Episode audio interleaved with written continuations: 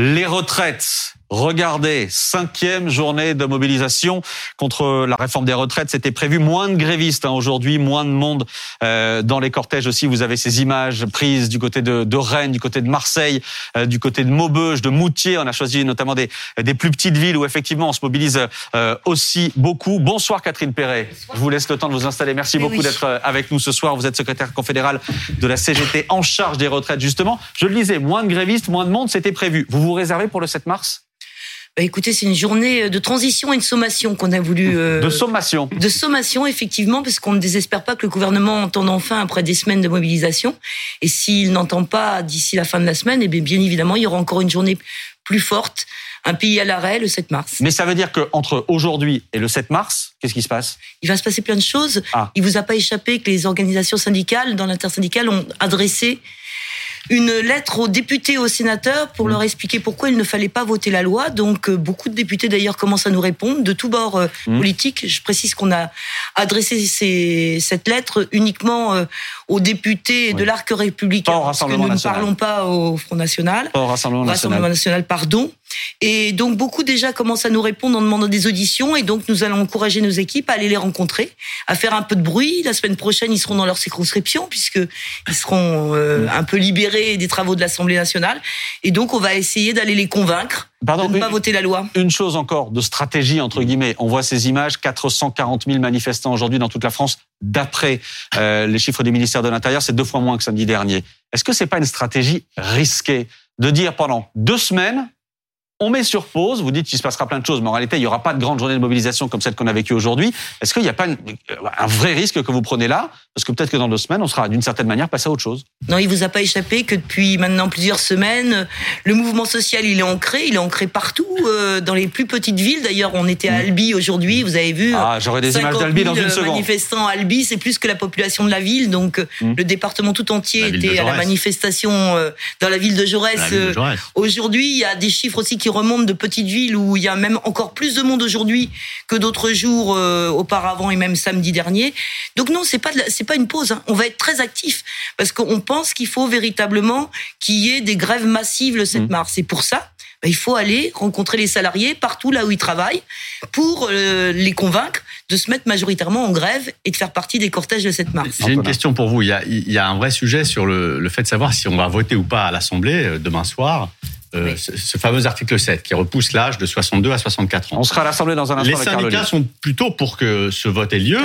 Euh, Est-ce que vous ne craignez pas, si le vote a lieu et que la loi est adoptée, que d'une certaine façon, ça casse le mouvement dans le pays? C'est-à-dire qu'on se dise, le vote a eu lieu, Mm. les députés l'ont adopté, et paf, c'est terminé, les gens rentrent chez eux et se disent dans leur tête, bah, c'est fini, la bataille est terminée. réforme. Non, non, au contraire, euh, la CGT, comme le reste de l'intersyndicale, on est conscient que il faut véritablement que les députés s'expriment parce qu'ils ont des comptes à rendre devant leurs électeurs. Et donc, euh, nous, on est très intéressés par le vote qu'ils vont formuler à l'Assemblée nationale. Il vous a pas échappé que la majorité, elle était quand même très fragile, que l'article 2, euh, qui évidemment, pour d'autres raisons, euh, Si le vote est euh, a positif, été refusé. Mais si le vote il est positif, la procédure de toute façon parlementaire n'est pas terminée. Il y a ensuite le Sénat. Mmh. Et puis ensuite un retour à l'Assemblée nationale. Et entre-temps, eh bien, les députés vont devoir entendre cette population qui est très en colère après euh, ces députés qui veulent euh, atteindre à leurs droits. Alors avant tout ça, il y avait cette mobilisation aujourd'hui, notamment dans les villes moyennes, les petites villes, on l'a dit, notamment à Albi, on en a parlé, image par exemple des leaders syndicaux aujourd'hui, qui n'ont pas défilé à, à Paris, mais dans le Tarn, avec un exploit réalisé aujourd'hui par Pascal de la Tour du Pin sur BFM TV, réunir sur un même plateau télé Philippe Martinez et Laurent Berger.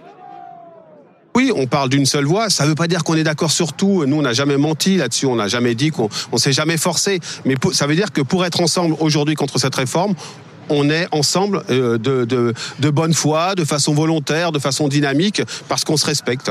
Est-ce que Je- Et euh, je, pense que c'est ça. C'est les, les, les travailleurs et les travailleuses, ils connaissent nos points de désaccord Mm.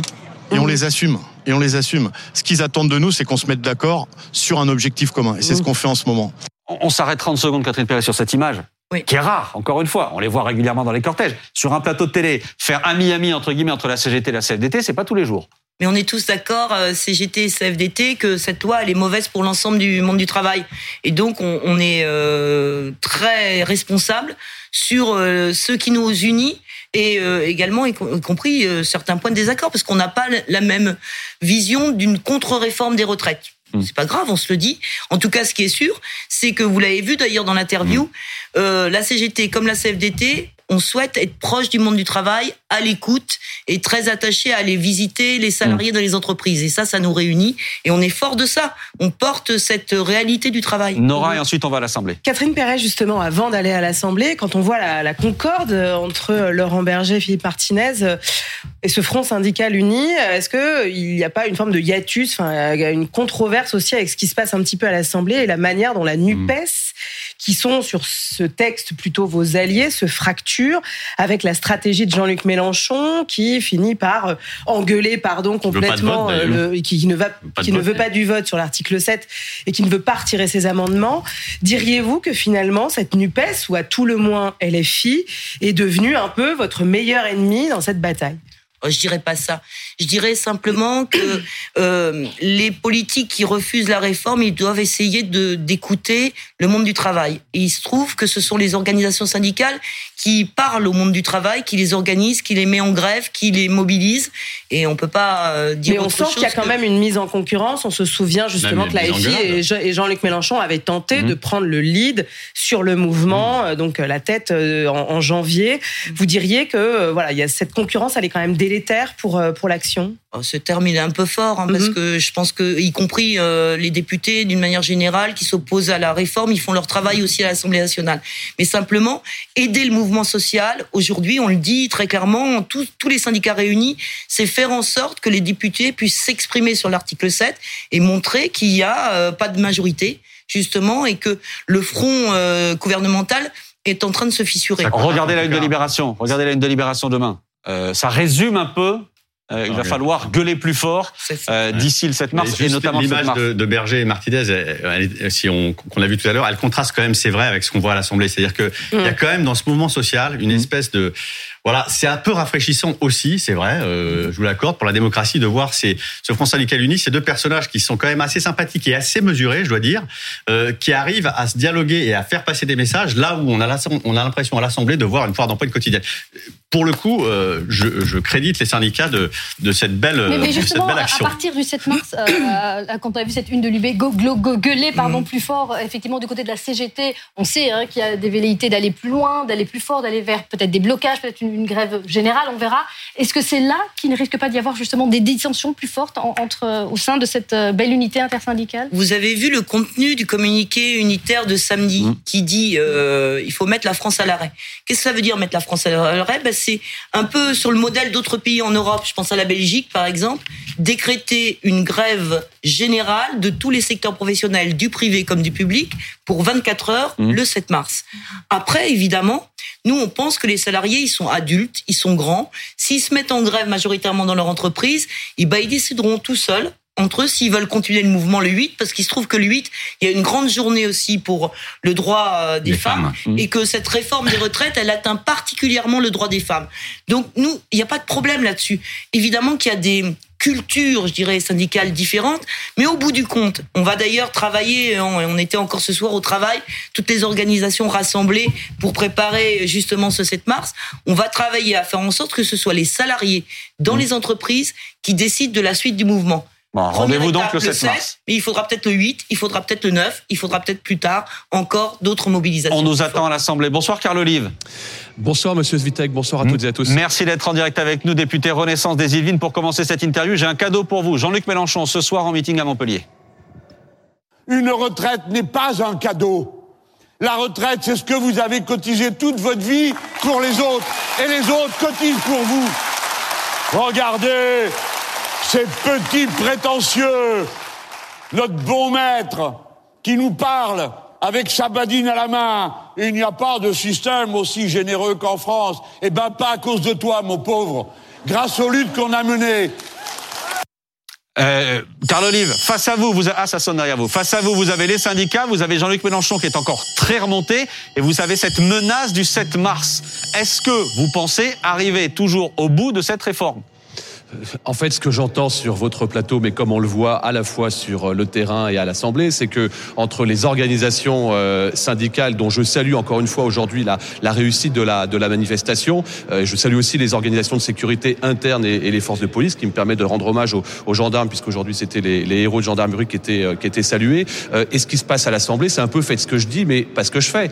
faites ce que je dis, c'est ce que j'entends de la part de Madame Pérez, votre représentante syndicaliste sur le plateau. Effectivement, qu'il faut qu'elle soit votée cette cette loi dans un sens comme dans un autre. Encore faut-il qu'on puisse la voter. Et moi, je vais vous donner des chiffres précis pour être très clair. Mmh. Mais pour la voter, il faut pouvoir aller jusqu'à demain sur l'article 7. Or, contrairement à ce que nous avons entendu, il n'y a pas 90% des amendements qui ont été lâchés, notamment par la Nupes. Avant l'article 7, juste avant l'article 7, il y aura 3949 amendements à examiner. Avant simplement l'article 7, il y en a 10 000 aujourd'hui, hein. mais avant demain soir, l'article 7, c'est 3949 euh, amendements à examiner. 3949 déposés par la NUPES, dont 3896 déposés par LFI on est vraiment dans un paradoxe que euh, Madame euh, nous souligne, c'est-à-dire entre moi je souhaite que les députés mm. se positionnent et nous souhaitons effectivement nous positionner et puis je dirais ce blocage auquel on assiste depuis euh, bientôt deux semaines, c'est l'Assemblée de, de, la part des. Pardon, Carl Olive, mais on a l'impression en réalité que personne ne veut réellement aller au vote. Personne ne veut réellement aller au vote. vous avez limité, vous avez limité le temps des débats premièrement, et de l'autre côté on a de l'obstruction. En réalité, tout le monde a la trouille de se compter, et personne ne veut aller au vote. Absolument pas, absolument pas. Nous, nous souhaitons aller, et nous sommes pas les seuls. Euh, les, euh, les collègues, un certain nombre de collègues de l'opposition. D'ailleurs, je note euh, que les socialistes, que les Verts, que les communistes ont retiré, ont retiré leurs amendements justement avant l'article 7. Seul LFI et, et, la bande de Monsieur Mélenchon ne l'a pas fait. Nous souhaitons aller au vote. Oui très clairement, nous souhaitons aller au vote. Mais pour cela, il faut retirer effectivement euh, les amendements. Euh, c'est pour ça qu'il y a un vrai contraste entre ce que dit votre représentante euh, syndicale et ce que nous vivons ici. Un autre exemple sur l'index des seniors dont on a tant parlé, où on a parlé effectivement qu'il a été retoqué, et ça a été le cas. Que dit la CFDT La CFDT, elle est remontée parce qu'elle souhaitait que cet index senior soit voté. Et finalement, elle n'est pas absolument pas écoutée sur le terrain par rapport à ses référents politique euh, de, de, de, la gauche et de l'extrême gauche. Euh, la preuve, c'est que ça a été, ça a été finalement obstrué une fois encore. Ce n'était qu'une étape, c'était un tableau de bord, mais qui permettait ensuite de pouvoir juguler, améliorer l'emploi. Alors attendez, parce que Catherine Perret qui est en plateau avec nous va vous répondre, Catherine Perret. Alors déjà, je dirais que c'est d'abord le gouvernement qui a institué un blocage avec la procédure que vous avez choisie, qui, qui est pas sérieuse, quand on est face à un projet de loi qui engage toute la population sur un, un réel changement de société. Ça, c'est un premier point. Le deuxième point, si vous entendiez vraiment ce que vous dit la population, 90% des salariés, aujourd'hui, euh, deux tiers des Français qui pour des raisons extrêmement euh, argumentées, sont contre cette réforme pour plein de raisons que je pourrais développer ici. Mais la première déjà, elle est très claire. La majorité des Français aujourd'hui ne sont pas en emploi à l'âge légal euh, actuel et vous n'avez pas réussi à résoudre ce problème. Il faut Donc que si vous, vous étiez responsable, vous retireriez cette réforme, on se remettait autour d'une table de négociation, de vraies négociations, mmh. et on étudierait la possibilité, y compris, de bâtir, un projet de progrès social pour euh, les Français, parce que les Français, ils ont le droit, justement, puisqu'ils ont multiplié par 18 leur productivité au travail ces dernières années, ils ont le droit à une réforme qui crée... Carl Olive vous répond, Karine Perret. Carl Olive. Oui, d'abord juste euh, à dire à, à Madame Perret que euh, moi je passe beaucoup de temps sur euh, sur le terrain, y compris tous les week-ends, euh, sur l'ensemble l'ensemble des marchés. Ce que je peux vous dire, c'est que un certain nombre de Français ont compris qu'il faudrait travailler un peu plus et compris pourquoi Parce qu'encore une fois, cette retraite par répartition est basée sur la solidarité. Je, je désolée, parvenir. On, a, on a déjà, si je peux me terminer, s'il vous plaît, on a déjà expliqué cela sur le plateau de, de, de Monsieur Svitek. On nous dit aussi, on souhaite nous, on sait qu'on va travailler un peu plus parce que notamment dans l'Europe entière, euh, ça travaille un peu plus. Il n'y a pas de magie. Il n'y a pas de magie par rapport euh, par rapport à cela. Et peut-être que la vision euh, sociale que nous avons, c'est de dire que nous refusons les impôts, nous refusons les baisses de, cotisations, nous refusons les baisses de pensions. Là où effectivement un certain nombre de vos amis n'ont que ça à la bouche imposition, contribution, taxes. C'est ce qu'on entend en, long, en large, en travers ici à l'Assemblée. En revanche, ce qu'on nous dit aussi sur le terrain, et là je vous rejoins, c'est qu'il faut prendre en charge charge la pénibilité. Et il faut aussi faire en sorte que, et ça sera euh, dans les prochaines semaines la loi travail qui viendra euh, ici, euh, qu'il y ait bien plus de, de réciprocité entre les droits et les devoirs. Et que celles et ceux qui sont à la maison aient un intérêt à aller travailler, ce qui n'est pas toujours le cas dans notre pays, et ce qui crée une injustice, notamment par rapport aux retraités ou celles et ceux qui vont le devenir. Carl Olive, question courte, réponse courte, s'il vous plaît. On a enfin le chiffre 40 000 nouveaux retraités pourront toucher cette fameuse pension à 1200 euros. 40 000 euh, pour la, la, première fournée, si je puis dire, c'est ce qu'a dit euh, Olivier Dussopt. 40 000. Tout ça pour ça? Oui, enfin 40 000 qui pourront euh, bénéficier des, des 85% du SMIC. Euh, vous avez raison, Monsieur Monsieur Svitek. 200 000 auront une pension euh, qui sera revalorisée. Et pour les retraités actuels, parce qu'il faut aussi penser aux retraités actuels, c'est 1 800 000 retraités qui vont voir leur, leur pension revalorisée. Moi, je dis que y a, y a, tout n'est pas parfait dans cette loi et on n'a pas non plus été totalement exemplaire. Je dirais sur la, la, la mmh. vulgarisation du message. Il faut qu'on balaye devant notre porte. Et c'est la raison pour laquelle on passe beaucoup de temps dans nos circonscriptions pour justement aller faire bien comprendre que, que cette réforme, d'abord, elle est euh, courageuse, et qu'elle est indispensable, euh, sans quoi ce sont les générations futures euh, qui ah. auront à, à régler la note. Ça sonne, on vous libère. Merci. Ça sonne des débats à l'Assemblée. Et là, c'est pas l'école. Demain, je voulais dire à Monsieur Oli qu'il avait perdu la bataille d'opinion parce que je rappelle bon quand même que les 85 Merci, du SMIC, ça date de 2003 et de François Fillon et qu'on n'y est toujours pas puisque la majorité des petites pensions, c'est en dessous du seuil de pauvreté aujourd'hui. Merci beaucoup, Catherine Perret, d'avoir été Merci avec nous ce soir pour faire le point après cette cinquième journée de mobilisation. Et rendez-vous donc le 7 mars. Le 7 mars. Et le 8 aussi. Et le 8. Merci. Merci beaucoup à vous.